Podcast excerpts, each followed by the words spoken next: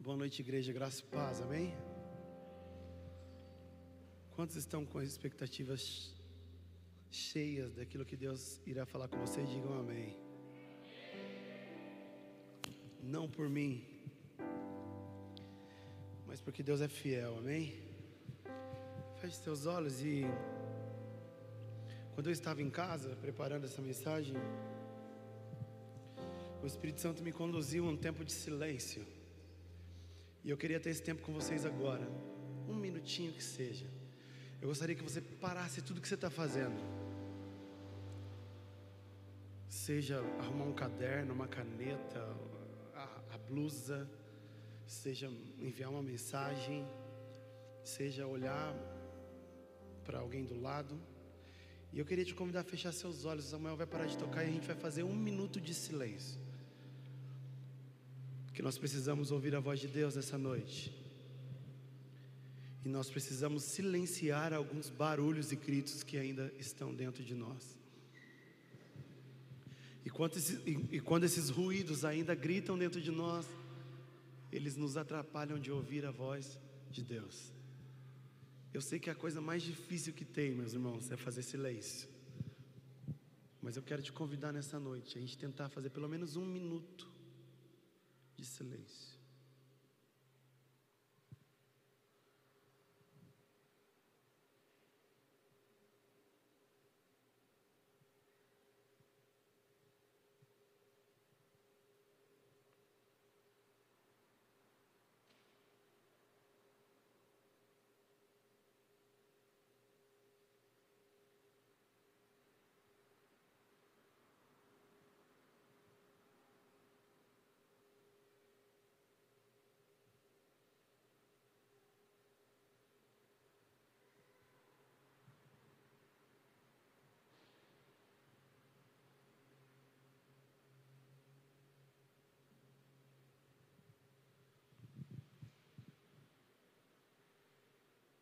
Amém. Primeira coisa que eu gostaria de compartilhar com vocês essa noite é que você está numa casa de paternidade. E o reino de Deus ele não é uma empresa onde se tem líderes que vocês obedecem devido a algumas regras que foram impostas para que você se torne bem-sucedido. O reino de Deus não tem a ver com uma liderança que impõe sobre você afazeres ou coisas que você precisa cumprir durante o dia. Essa casa e o reino de Deus, ele é feito de pais e filhos espirituais. Aonde cada dia que tem subido pessoas neste lugar tem liberado sobre a minha vida e sobre a tua vida destino tem liberado sobre vocês palavras de envio. E se nós, como filhos, nós não começarmos a entender isso, tudo que é falado aqui é muito legal, a gente glorifica, levanta a mão, a gente bate palma, até se torna algo que, que nos traz um, um ânimo. Mas eu quero te dizer que o reino de Deus vai além disso. O reino de Deus vai além do arrepio que você sente durante um culto como esse, de um louvor como esse. O reino de Deus vai além de um choro, de uma lágrima que você consegue derramar quando você se emociona. O reino de Deus ele vai além de um sentimentalismo, a qual você chega num culto desse e um acorde menor de uma música te comove e faz você lembrar de alguma situação e você começa a chorar. O reino de Deus é muito maior do que as suas dores, as suas frustrações. O reino de Deus é muito maior do que os seus medos. A Bíblia diz que o reino de Deus ele não é comida e nem bebida, mas é paz, alegria e e contentamento no Espírito Santo de Deus. Isso é o reino de Deus. E Deus tem levantado pais espirituais sobre essa casa para gerar vida na sua vida. E se você não entender isso, não só nessa noite, mas de tudo que já foi derramado sobre a sua vida aqui, tudo isso para você é em vão, meu querido. Em vão. Pessoas têm caminhado sem rumo, sem direção, porque elas acham que viver uma vida com Deus é viver debaixo daquilo que você entende que é bom para você. Eu quero te dizer algo. Existe uma direção, ela se chama a palavra de Deus para mim e para a tua vida. Existem regras que nós precisamos obedecer, mas não como regra de uma empresa, mas como mandamentos, como ensinamentos. E isso se chama a palavra de Deus, ordenanças, mandamentos. Se é algo que Deus nos chama como filhos maduros para exercermos, é uma vida de obediência. Palavras sido liberadas sobre este altar. E a gente até glorifica a Deus, a gente até aplaude, mas a gente sai daquela porta daquele, desse lugar e a gente esquece tudo que foi liberado aqui. Porque não faz sentido para a minha vida, a tua vida, se a gente não estiver vivendo uma vida para o reino de Deus. É duro isso, é muito duro. Eu ouvi o Espírito Santo gritando isso dentro de mim durante essas semanas. Eu falava, mas Deus, o Senhor tem liberado cada palavra sobre aquela casa. E eu, eu sei disso.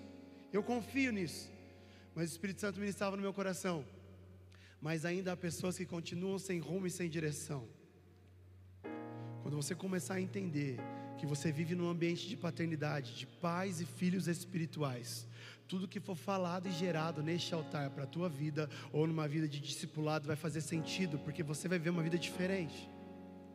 As coisas você não vai fazer mais por obrigação, mas como uma aliança, como um elo, através da cruz de Cristo, daquilo que Ele deixou para nós.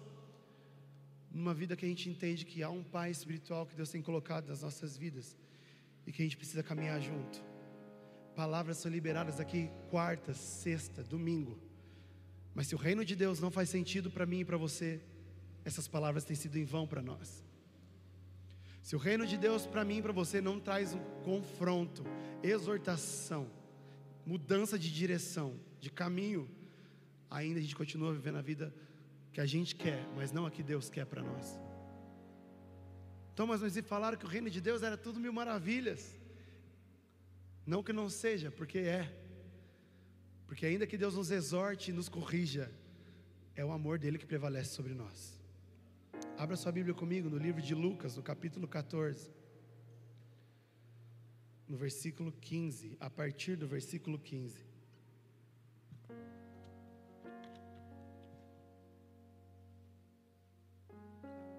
Há um banquete disponível para mim e para você nessa noite. Alguns já puderam desfrutar desse banquete, mas alguns ainda estão viajando, estão tá com a mente longe, ou não se acham dignos de desfrutar daquilo que o Pai tem preparado para você. Não se acanhe. Desfrute disso nessa noite em nome de Jesus. A Bíblia diz assim: coloca aqui para mim, por favor. Ao ouvir tais palavras, um dos que estavam à mesa com Jesus lhe disse: Bem-aventurado aquele que participar do banquete no reino de Deus.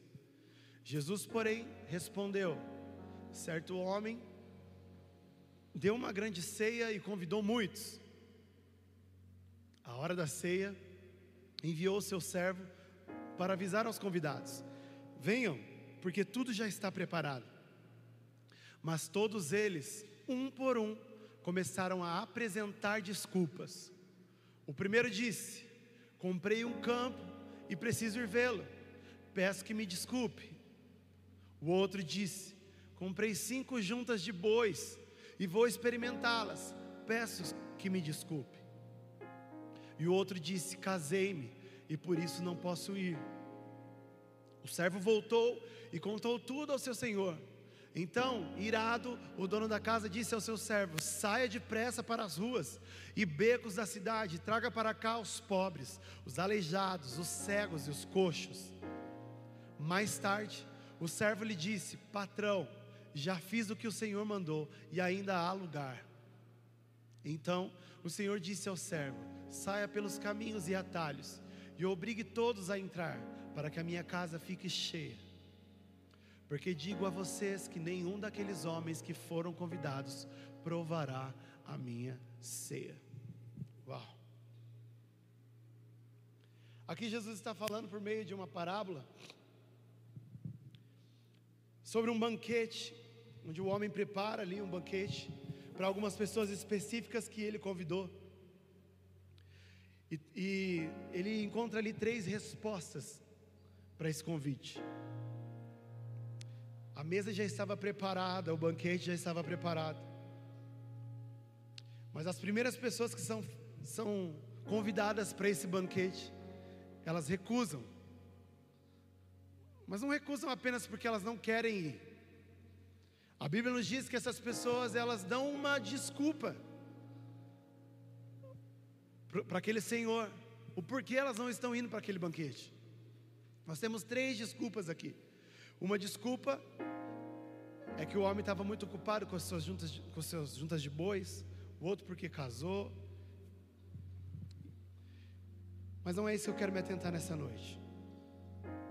A pergunta que eu faço para começar esse momento de ministração nessa noite é: qual tem sido a sua resposta diante de um banquete que tem sido oferecido para mim e para você?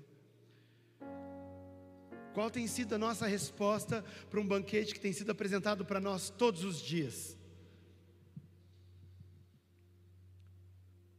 Você também não tem tido tempo, porque você está muito ocupado com muitas coisas, é o trabalho que te tira tempo, te deixa cansado.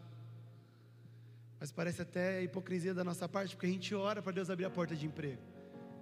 E quando Deus abre, a gente reclama na casa dele que a gente está cansado. Ah, não consigo ficar de pé, estou cansado. Fiquei de pé o dia todo hoje. Não, mas você não orou para que Deus abrisse a porta de emprego? Será que as riquezas que Deus tem colocado na sua mão e tem construído sobre a tua vida, tem te tirado o real valor de estar assentado sobre uma mesa de um banquete que tem sido preparado para você todos os dias? Você está você está ocupado demais para desfrutar de um banquete que foi preparado para você?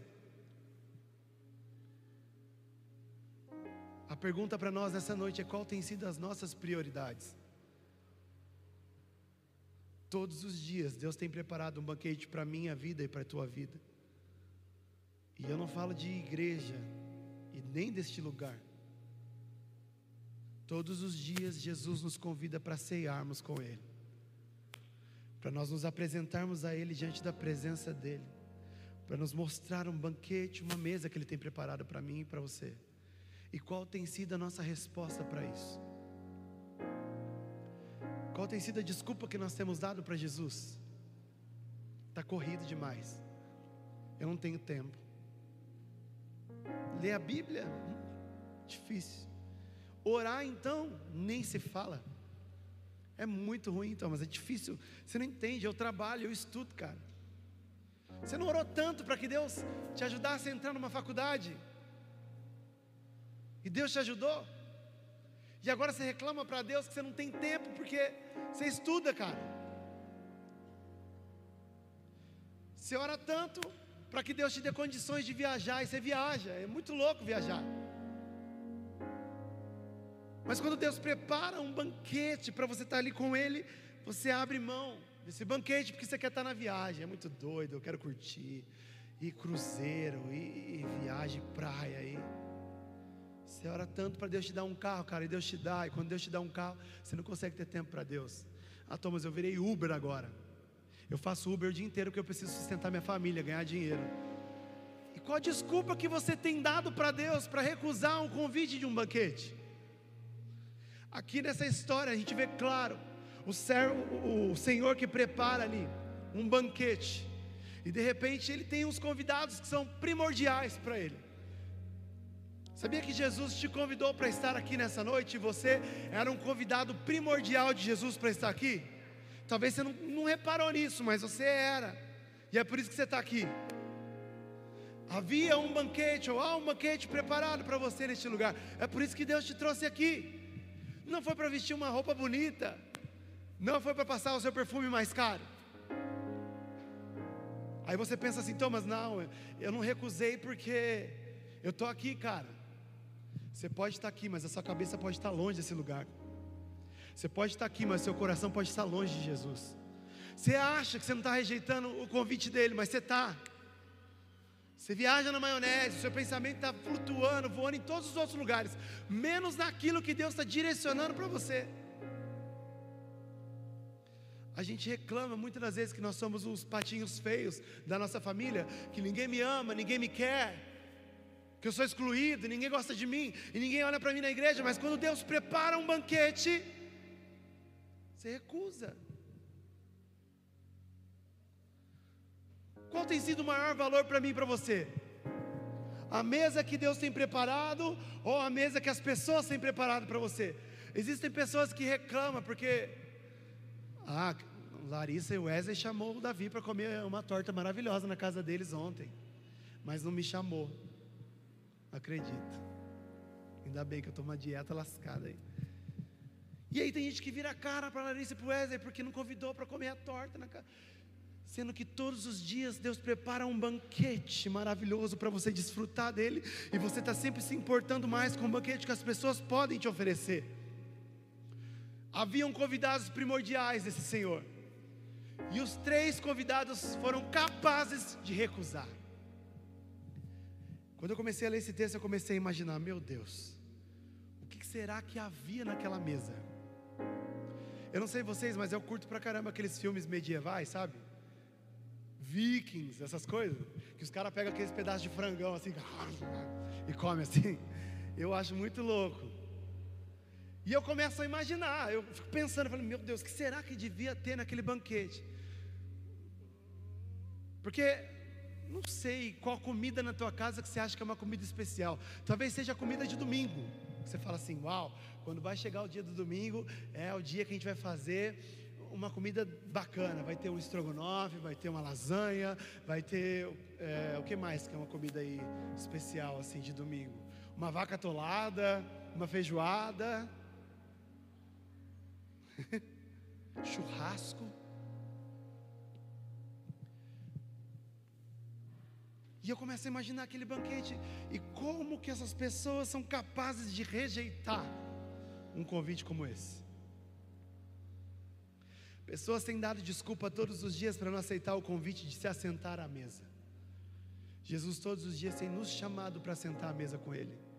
E sabe quais têm sido as nossas respostas, às vezes diariamente? Eu não tenho tempo para isso. Estou ocupado demais para sentar à mesa contigo, Jesus. Hum, Jesus, hoje não. Talvez amanhã, se der tempo. Hum, Jesus, Hoje tem um rolê muito da hora, cara. Você não tem noção. Não, Jesus, eu até aceito, porque eu vou na tua casa. Vai ter culto hoje, sexta-feira, porão, uau! A galera chapando por Jesus lá. E o máximo que eu consigo fazer é chegar num lugar como esse e ficar parado. Com a minha mente vazia e, voando em outros lugares. Mas a pergunta é: por que a mesa?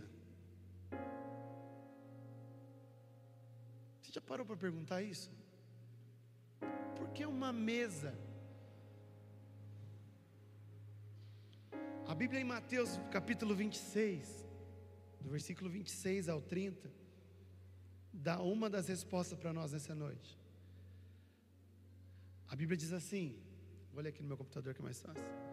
Enquanto comiam, Jesus tomou o pão, deu graças, partiu e o deu a seus discípulos, dizendo: Tomem e comam, isto é o meu corpo. Em seguida tomou o cálice, deu graças e ofereceu aos seus discípulos, dizendo: Bebam dele todos vocês. Isto é o meu sangue, o sangue da aliança, que é derramado em favor de muitos, para perdão de pecados. Eu digo que de agora em diante não beberei desse fruto da videira, até que aquele dia em que beberei o vinho novo com vocês no reino do meu Pai. Depois de terem cantado um hino, saíram para o Monte das Oliveiras. Uau! Temos a primeira resposta: por que a mesa? Porque a mesa é um lugar de comida, a mesa é um lugar de alimento.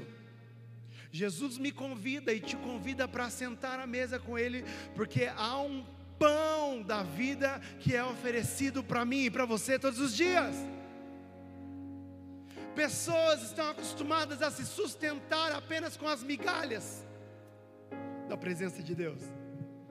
Eu venho aqui, eu recebo, uh, glória a Deus, uau, uau, e eu chapo, eu abro a mão, eu levanto, eu até pulo, mas sai daqui e isso se esvai. Sabe o que é isso?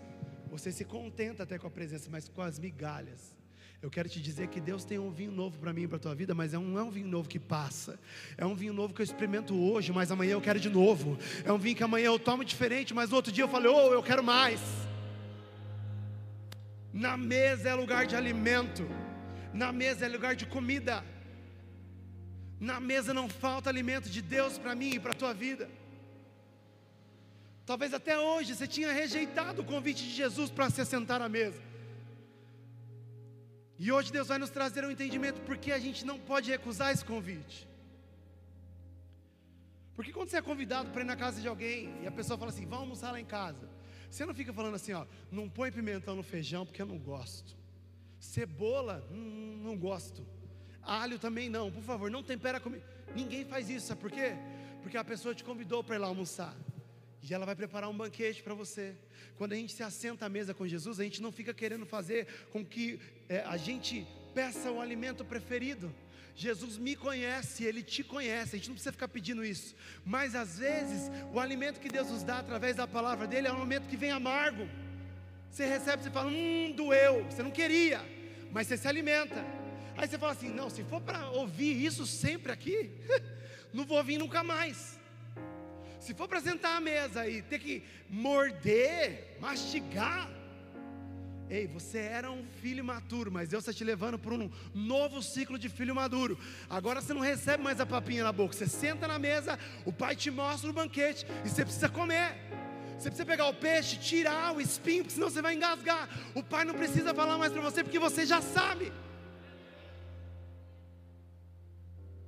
E a gente quer sentar à mesa com Jesus, mas comer o alimento que a gente quer comer.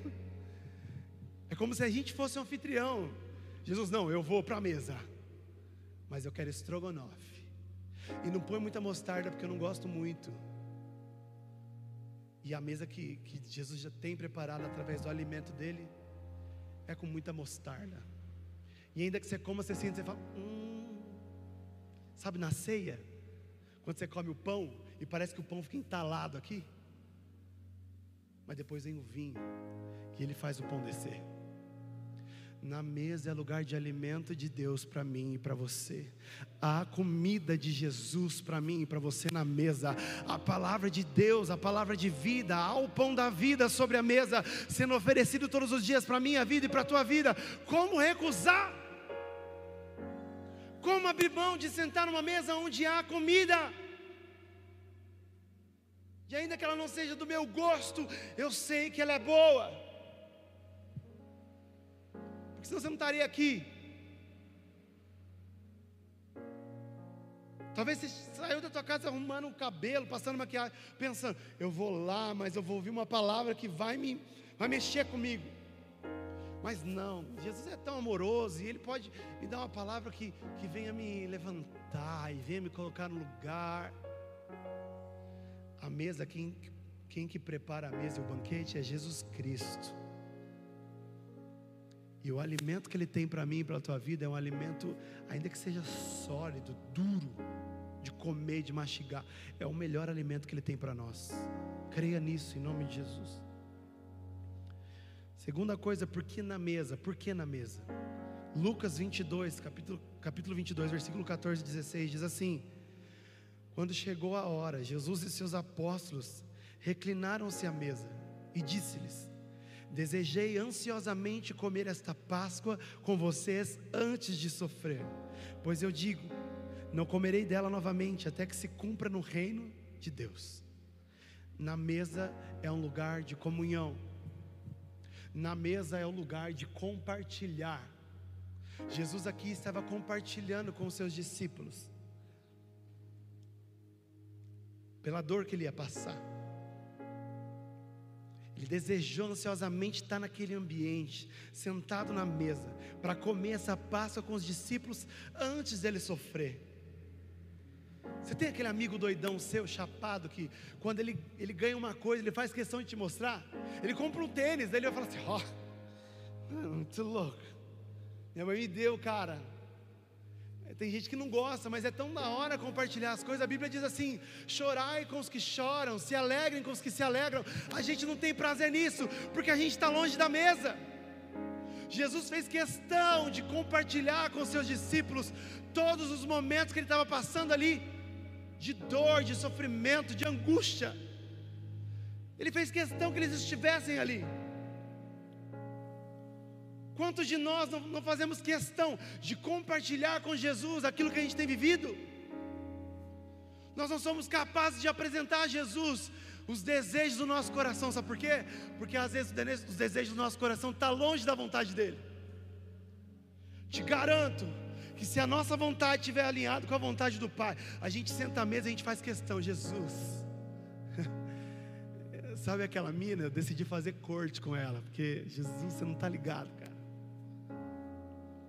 Jesus, sabe aquele carro que eu, que eu, que eu queria? Eu trabalhei, eu consegui, eu comprei. Jesus, aquela casa que eu tanto orei, eu consegui, Jesus. E a gente não divide com Jesus, a gente não compartilha com Jesus. A gente não faz questão. As primeiras pessoas sempre a saber de tudo que acontece na nossa vida não é Deus, não é Jesus.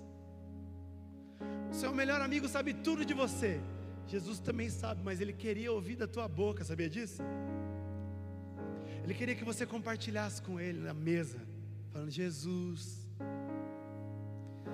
estou passando por um momento ruim, o dia mal chegou, Jesus. Mas as, as primeiras pessoas a saberem disso não é Jesus, sempre são os nossos amigos. Porque na mesa, guarda isso. Primeiro, porque é um lugar de comida e de alimento. Segundo, porque a mesa é um lugar de comunhão. Na mesa, só na mesa, a gente é capaz de olhar um no olho do outro. Já, já ouviu alguém, alguém chegar na mesa, pegar a cadeira, virar de costas para a mesa assim: vou comer aqui, estou emburrado. Tem como. A mesa ela já foi preparada de uma forma onde não tem como um não olhar para o outro. Você já percebeu isso? Ainda que quando a gente chega no lugar que vai comer, a gente fala assim: quem senta na ponta paga a conta. E ainda que a mesa seja gigante, se eu estou aqui, eu estou vendo quem está sentado lá na ponta. Posso não ouvir, mas eu estou vendo.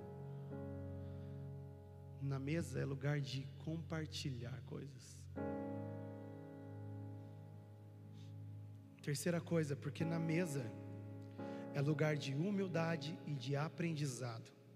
Lucas capítulo 22, versículo 14 ao 16, diz assim: Quando chegou a hora, Jesus e os seus apóstolos reclinaram-se à mesa e disse-lhes: Desejei ansiosamente comer essa Páscoa com vocês antes de sofrer, pois eu digo: não comerei dela novamente até que se cumpra no reino de Deus. O mesmo versículo que eu li ali em cima, mas diz assim: na mesa, os nossos status se vão, não existe mais.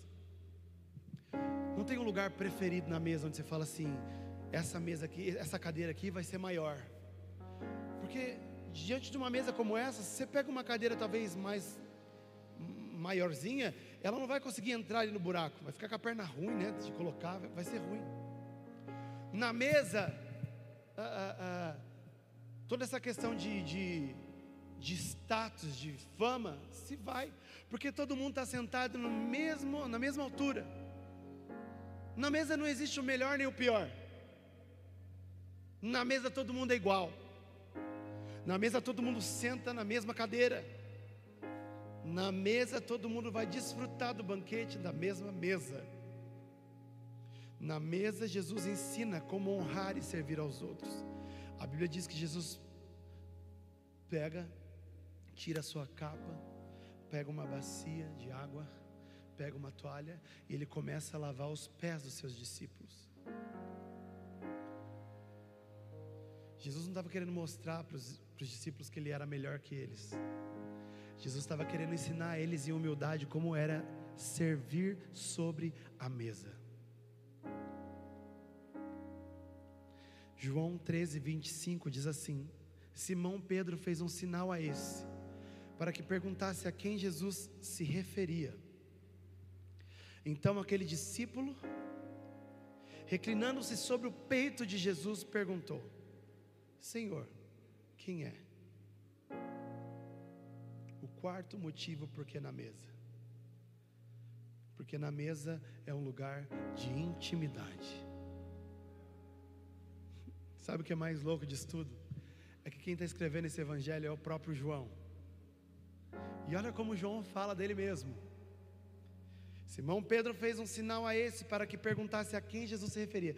Então, algumas versões dizem assim: o discípulo amado, reclinando-se sobre o peito de Jesus. Per... Você tem noção do que é isso? Naquele tempo lá, as mesas a qual eles comiam não era uma mesa alta como essas que a gente vê aqui, era uma mesa mais baixa. Eu já falei sobre isso aqui algumas vezes que eu ministrei. E você imagina, cara, Jesus está com 12 caras ali, velho. Mas um é capaz de ousar, ousar. Só um cara que, que entende a intimidade de relacionamento que ele tem com Jesus, que ele é capaz de escrever assim: o discípulo amado. João era um cara muito bem resolvido. João é um cara que sabia a intimidade que ele tinha com Jesus. João era um cara que sabia o lugar dele na mesa. João é um cara que sabia, ei, pode sentar quem quiser aqui, mas do lado de Jesus vai ser eu que vou sentar. E se abusar, eu ainda deito, reclino a minha cabeça no peito dele. Cara ousado, meu. Imagina Jesus aqui, eu acho que todo mundo ia querendo atrás de Jesus, né? Os caras estavam já, né, num, num, vivendo um tempo de, de estar perto de Jesus. E ali na mesa, a Bíblia diz que João, ele reclina sobre o peito de Jesus. Na mesa, é lugar de a gente reclinar no peito de Jesus. Na mesa é o lugar de nós dividirmos com, eles, com Ele em intimidade as nossas dores. Na mesa é o lugar de você colocar o ouvido ali no peito dele ouvir as batidas do coração do teu mestre. É poético isso, né? Mas é verdadeiro. Na mesa é o ambiente onde você tem total liberdade de desfrutar dessa intimidade. Passa para mim aí, meu garfo. Meu, pega um pedaço dessa coxinha desse frango aí. Pô, colocou pouco refrigerante, coloca mais. Nossa, esse molho de alho aí tá da hora. Passa aqui que eu vou colocar mais aqui no meu prato. Mesa é lugar de intimidade, a gente se conhece. Você não chama qualquer um para sentar à mesa com você. A Bíblia não fala que Jesus chamava um monte de gente para sentar à mesa com ele. Então esses caras eles tinham intimidade com, Jesus. E aí esse cara chamado João tem a audácia de mesmo entendendo a sua intimidade, ser capaz de reclinar a tua cabeça no peito de Jesus. Só quem entende e quem é muito bem resolvido com Jesus é capaz de fazer isso. Sabe aquela coisa que a gente fica com medinho assim, eu falar com o pastor Diogo? Eu não. Eu tenho maior medo desse cara, você falar com ele, ele vai me xingar, nossa, só do olhar dele. É que você não tem intimidade. Eu falar com o pastor Mateus, o cara pega aqui, mano, no microfone, só é pauladinha nas costas da galera aqui também, e eu falar com esse cara? Não, é porque você não tem intimidade com aquele cara. Jesus poderia até entrar aqui, mas ia ter pessoas que iam ter medo dele, sabia? Ia ter pessoas que iam olhar para ele e falar: Jesus, cara, esse cara sabe tudo da minha vida, viu? Se ele abrir a boca aqui, meu, todo mundo vai saber quem eu sou. Mas quando eu entendo que na mesa é um ambiente onde eu posso desfrutar de uma intimidade com Deus, tudo se torna diferente para mim. O alimento, o compartilhar, o aprender, tudo faz sentido para mim. Desfrutar da mesa querer ser mais íntimo de Jesus. E entender que na mesa eu posso buscar esse relacionamento genuíno todos os dias.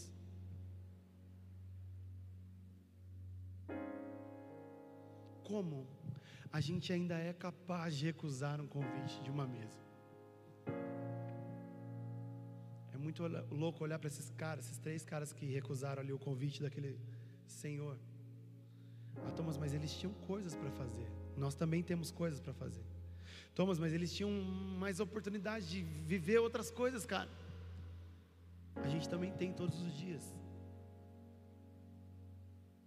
Jesus nunca vai chegar arrombando a porta do meu coração e do teu coração, querendo que a gente tenha um relacionamento, uma intimidade com Ele. Jesus é puro, Ele é sereno. Jesus é um gentleman. Jesus é cavaleiro. A Bíblia diz que Ele só faz isso aqui, ó. bate na porta.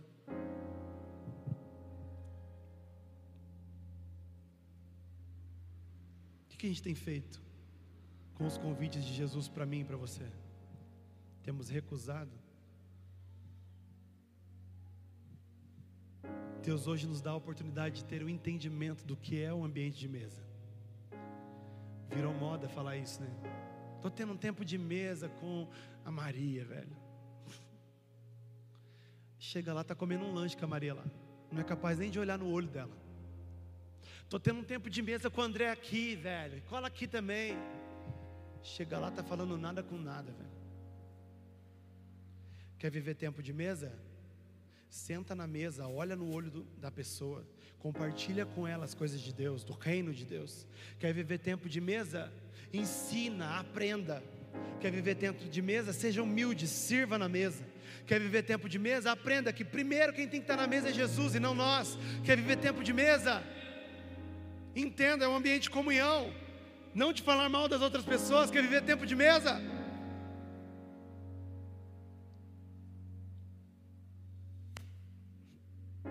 E é porque virou moda e é bonito falar, a gente fala.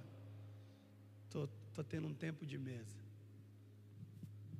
Quando nós aprendermos o que realmente é um tempo de mesa, a gente vai começar a desfrutar disso. E mesmo assim, depois de todo o convite diário que Jesus é capaz de fazer para mim e para a tua vida, sabe o que a gente faz? A gente ainda recusa. A gente decide ficar longe desse banquete. Na verdade, a gente não quer nem sentir o cheiro. A gente não quer saber nem o que está sendo servido. Hum. É que você não sentiu o cheiro da minha prometida, Thomas. É que você não sentiu o cheiro da minha esposa, cara. Ela usa um perfume importado lá, meu. Dê a oportunidade de Jesus mostrar para você a fragrância do que é sentar à mesa com Ele, cara. A Bíblia diz assim, em Cânticos, capítulo 2, versículo 4. Um dos livros que eu gosto muito da Bíblia.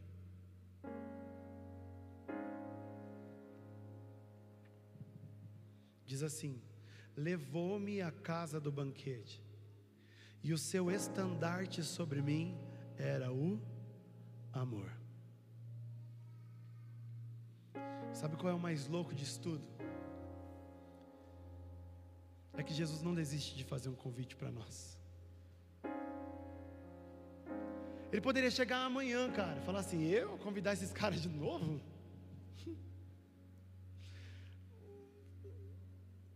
Faz quatro meses que eles estão recusando, Thomas, o meu convite.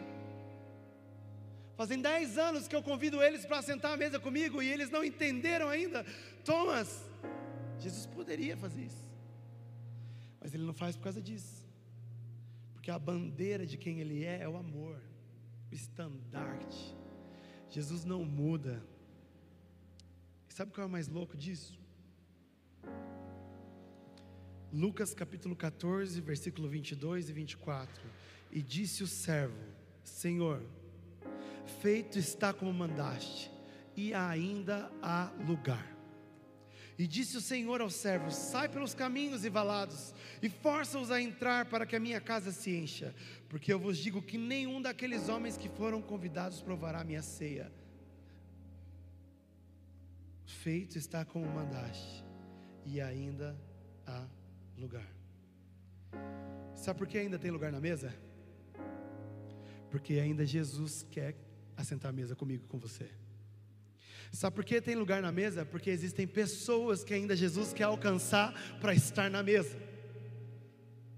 Sabe por que ainda tem lugar na mesa? Porque há um desejo no coração do Pai de se assentar à mesa com você. E ainda que você não queira ouvi-lo, ainda que você não queira desfrutá-lo, ainda que você não queira reclinar sobre o peito dele, o Pai ainda continua de braços abertos para te apresentar que na mesa ainda existe lugar para mim e para você. E isso não tem a ver comigo e com você, isso tem a ver com Ele com quem Ele é. Tem a ver com a essência de Jesus, tem a ver com o amor dele, com a misericórdia, tem a ver com, seu, com a sua justiça também.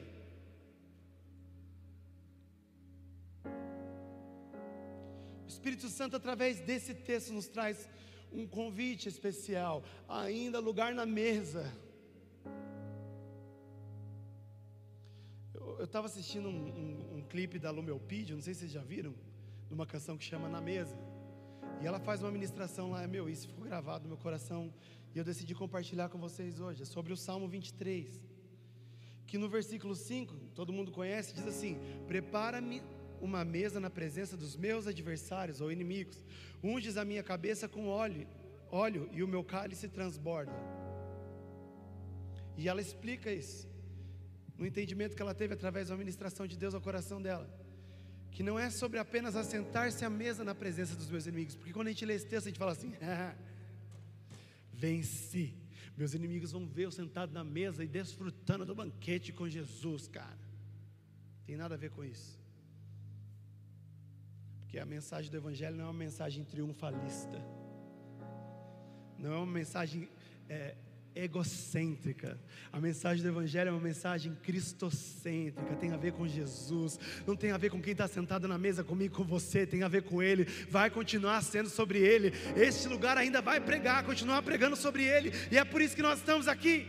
Não tem a ver como falar de mim e de você, tem a ver com Ele, e vai continuar tendo a ver com Ele.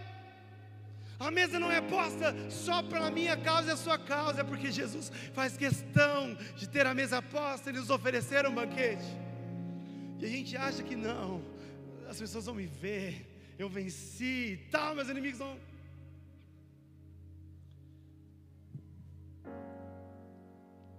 A mesa é um lugar onde o pai tem prazer em se assentar com o filho. O pai tem prazer de ver o filho comendo e falar assim: Pai, quero mais. Quero repetir. Sabe aquela comida gostosa que você, que é mãe, faz? Seu marido chega na casa, seu filho chega na casa, ele come. Tem uns maridos chatos aí que só reclamam da comida, né? Ah, tava sem sal. Né, André? Muito alho, muita mostarda, Joyce. Comida mó boa, velho. Ah, eu falo para Joyce, muito alho nessa comida. Né, Mateus? Não gosta de cebola. Não gosta de alho. E aí a mãe faz um, um banquete, né, uma comida cheia de amor, cheia de carinho. Daí o filho come uma vez e a mãe está lá esperando, ansiosa. Vai, pede mais, coloca mais. Pega o prato de novo, coloca, está bom, é porque. E quando você é uma visita, você vai para casa de alguém, a pessoa faz uma comida mó da hora, cara. Você chega lá, você come uma vez, fala, hum, gostei, velho. Não faz eu repetir porque eu não gostei. Mas quando você gosta, você fala, eu quero mais. Posso repetir? E duas, três vezes. Quem caminha com Davi aí sabe disso, Davi deve estar assistindo. Quer repetir duas, três vezes. O pai tem prazer em, em ver o filho comendo e pedindo mais, pedindo para repetir. O filho, ele não tem vergonha de sentar à mesa com o pai. E sabe o que tem a ver os inimigos aqui? É porque quando eu e você decidimos assentar à mesa com Cristo, todos os olhares dos nossos inimigos de julgamento e acusação vêm sobre nós dizendo: Você Sentado à mesa, Elton, tá louco? Cara, eu te conheço uns dois anos atrás, cara, você era terrível. Como você acha que você é capaz de sentar nessa mesa aí, velho? Com Jesus ainda, mano, você tá louco? Quem é você, cara, para sentar nessa mesa? Quem é você para desfrutar desse banquete? O filho não tem vergonha de sentar na mesa com o pai. Porque naquele momento o olhar do filho está focado somente no olhar do pai. E não sobre o que os inimigos irão falar, sobre as falácias, sobre as palavras, sobre as acusações. Então o filho entende que ainda que os nossos inimigos eles vejam aonde nós nos assentamos, estamos desfrutando eles se sintam vontade de se arrepender e desfrutar da mesma mesa. Eu quero te dizer algo: pessoas que você não gosta, a mesa também está disponível para essa pessoa. Pessoa que você não queria que sentasse à mesa com você, eu quero te dizer, não é você que escolhe, é Jesus. Há lugar na mesa para essa pessoa também. Estou encerrando. Primeiro, porque na mesa? Porque na mesa é lugar de comida, alimento.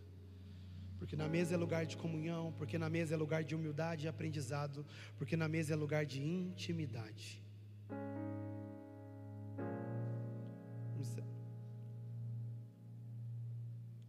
E por último, uma história muito conhecida minha e sua. O filho pródigo ele abandona a mesa do pai. A Bíblia diz que ele chega ao fundo do poço.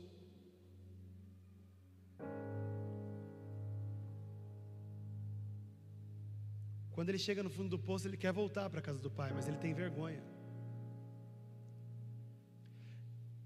Sabe o que acontece na presença de Deus? Muitas pessoas têm coragem para sair, mas para voltar é preciso ter muito mais coragem para voltar. Porque quando você sai, você nem se preocupa com as palavras, com as acusações. Você fala, vai falar mesmo, deixa eu falar. Mas quando você quer voltar, isso, isso te afeta. Você faz questão de não querer ouvir isso.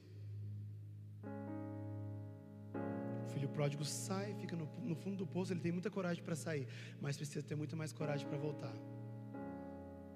Mas quando ele toma a decisão de retornar, a Bíblia diz que ele ensaia um discurso: Pai, eu pequei contra o céu, eu pequei contra ti.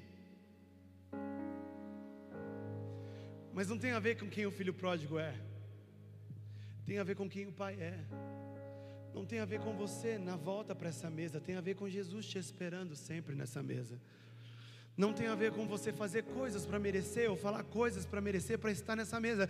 Tem a ver com quem Jesus é, porque Ele ainda te quer nessa mesa sentado com Ele. Então a Bíblia diz que o pai ele pega ali o filho, ele coloca novas sandálias nos seus pés coloca um anel no seu dedo e o pai prepara um banquete para ele de braços abertos. Recebe o filho e diz para ele: tem lugar na mesa para você mais uma vez. Ainda que você recusou o convite nessa noite, o que Jesus grita no meu coração para mim e para você, ainda tem lugar na mesa. Ainda que você deu desculpas para não aceitar esse convite de estar sobre essa mesa. Jesus grita para mim e para você nessa noite: tem lugar nessa mesa para você. Porque não tem a ver com a sua rejeição, não tem a ver com o seu a sua desculpa, não tem a ver com a sua falsidade. Não tem a ver com a minha falsidade não tem a ver com o nosso orgulho, não tem a ver com a nossa soberba, tem a ver com quem Ele é, e sempre vai ter um lugar na mesa do Pai para mim e para você, sempre vai ter um lugar na mesa do Pai para mim e para você, mas é um caminho diferente.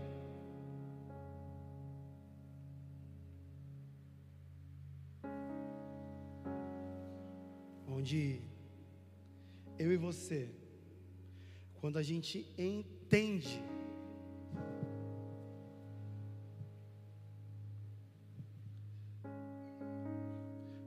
gente quer que se assenta à mesa com a gente. A gente pode fazer isso. A gente prepara a mesa para Ele. Eu sei quem vai sentar aqui comigo hoje. Então eu preparo a minha casa, eu arrumo a minha casa, eu preparo a minha mesa. Eu coloco as coisas em ordem, porque não é um simples banquete mas é com Jesus. Jesus, senta aqui. Eu sei que tem lugar para mim na mesa, mas tem lugar para o Senhor também na minha mesa. Porque eu entendi, Pai, que na mesa é lugar de olhar no olho de Jesus. Na mesa é lugar de compartilhar e falar: Jesus, eu te sirvo. Porque eu entendi que a mesa é o melhor lugar para a gente estar. Não, Jesus, eu não quero ficar longe. Jesus, eu quero ficar perto do Senhor, eu, eu posso reclinar no seu peito, porque a mesa é lugar de intimidade, a mesa é lugar de estar próximo dEle, a mesa é lugar de desfrutar dEle, da presença dEle, de olhar no olho dEle, de sentir o abraço dEle. Ah, a gente tem rejeitado isso. O de louvor pode subir.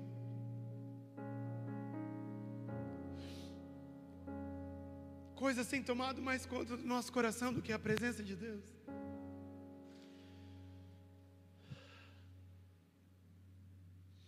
Em janeiro desse ano, Eu fui para uma viagem missionária. A gente teve três dias de treinamento lá em Campinas. E eu não entendia porque Deus estava falando muito forte no meu coração sobre isso, né? Sobre a mesa. Que eu falava sobre isso e era muito legal falar. O André até zoou comigo me imitando, falando, não, uma mesa, não. Agora vocês entendem porque a mesa faz tanto sentido para mim. E no segundo dia de ministração lá na base, cara, o Espírito Santo começa a ministrar sobre meu coração. Em uma das minhas ministrações, o Espírito Santo falava para mim que eu precisava ministrar sobre a vida daqueles jovens que estavam lá, que eles precisavam deixar algumas coisas para trás.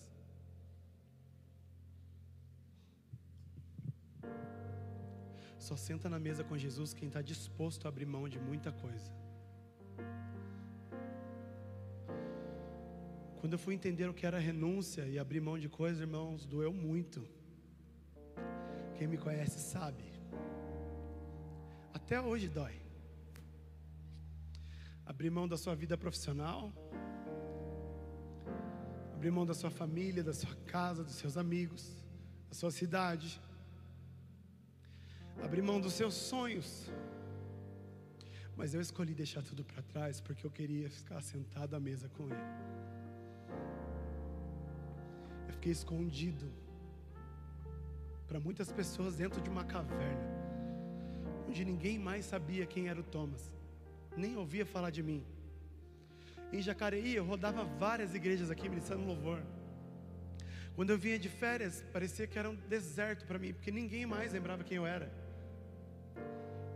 E o Espírito Santo tratava isso no meu coração.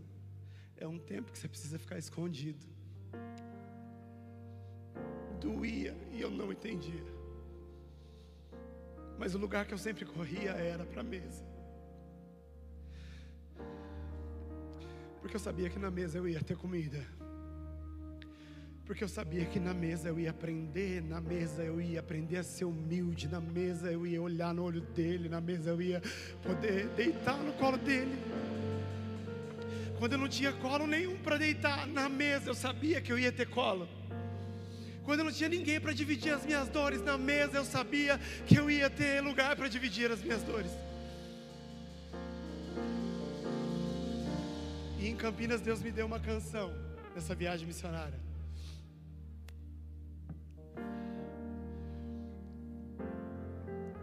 Que há lugar na mesa para mim. E sempre vai, vai ter.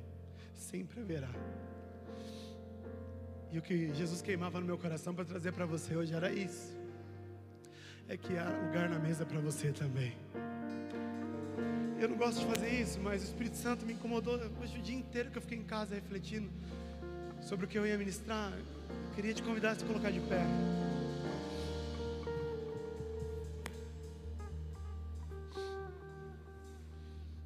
E eu quero te fazer um convite nessa noite. A sair do teu lugar tomar uma decisão de vir aqui na frente, de deixar tudo para trás e falar: Jesus, eu quero sentar na mesa. Ainda que isso te traga dor, ainda que isso te deixe mal, ainda que isso para você seja uma vergonha, eu quero te encorajar, assim como João teve coragem ali ao lado de Jesus de reclinar a sua cabeça no peito dele. Assim como o filho pródigo teve coragem de tomar uma decisão e voltar para a casa do pai, mesmo sabendo que para voltar ele teria que ter uma coragem maior naquela quando ele saiu. Eu quero te encorajar nessa noite a sair do teu lugar e vir aqui na frente, se prostrar, se ajoelhar diante da mesa que está preparada com Jesus para mim e para você, porque antes de nós chegarmos aqui, já tinha lugar nessa mesa para nós. É noite de arrumarmos a nossa casa. É noite de nós desfrutarmos desse banquete junto com Ele. Vamos, sai do teu lugar. Eu quero te fazer esse convite. Enquanto eu ministro essa canção que Deus deu para mim em janeiro lá, eu quero que você saia do teu lugar e tenha coragem. Os pastores da casa podem orar para as vidas dessas pessoas que vierem aqui na frente. E nós iremos cantar e ministrar essa canção. Eu quero que você entenda nessa noite: tem lugar na mesa disponível para você. Tudo aqui está pronto para nós. Há um banquete e também há um lugar. Você pode se ajoelhar? Eu decidi abrir meu coração. Quem tiver coragem, sai do seu lugar. Eu abro a porta, este é o meu lugar. Tudo aqui está pronto para nós. Há um banquete e também há um lugar. Eu decidi abrir meu coração. Abra a porta, este é o meu lugar. Os meus medos se vão quando seu olhar de amor me encontrou. Tem lugar na mesa para você, meus irmãos. Encontrei verdade em ti, mesmo em meio ao meu caos, tu me deste perdão. É bem fácil, cante assim, ó. Uma mesa preparada, há uma mesa preparada e disponível para mim. Oh, eu sei que está disponível para mim. Oh, tudo aqui já está preparado, Deus. Oh, tudo aqui está pronto para nós. Há um banquete e também há um lugar. Diga, eu decidi, eu decidi abrir meu coração. Eu abro a porta, abro a porta. Este é o meu lugar. Diga, os meus medos se vão. Os meus medos se vão quando seu olhar de amor me encontrou. Nós encontramos verdade em Ti, Jesus. Encontrei verdade em Ti, mesmo em meio ao meu caos. Tu me deste perdão.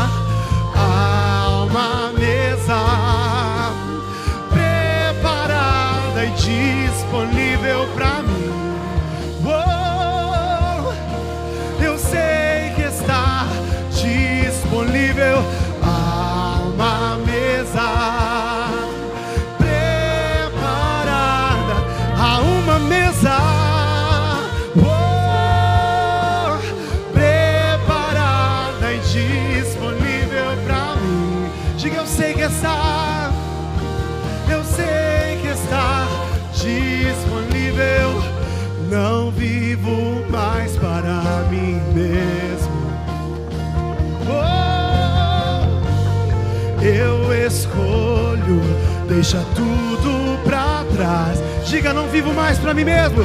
Não vivo mais para mim mesmo. Eu escolho deixa tudo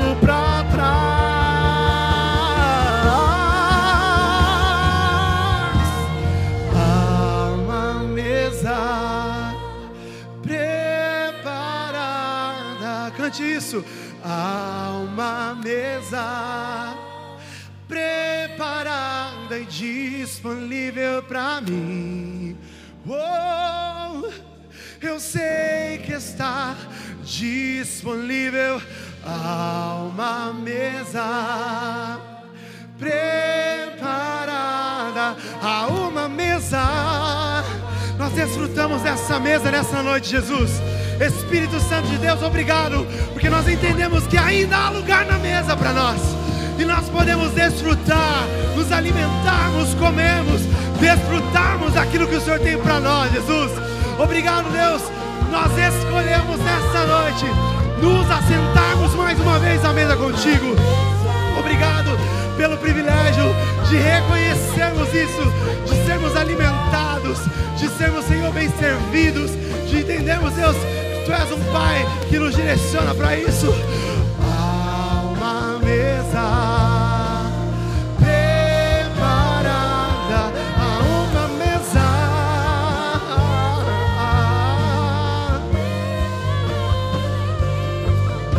pra mim.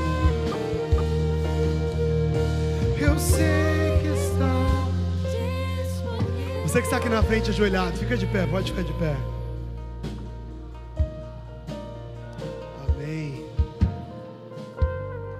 Vira para a igreja todo mundo, olha para a igreja lá. Todo mundo estava aqui na frente. Isso.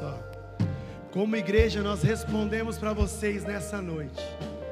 Sempre vai ter lugar na mesa do Pai para vocês, amém? Vocês que entendem isso, aplauda Ele em nome de Jesus.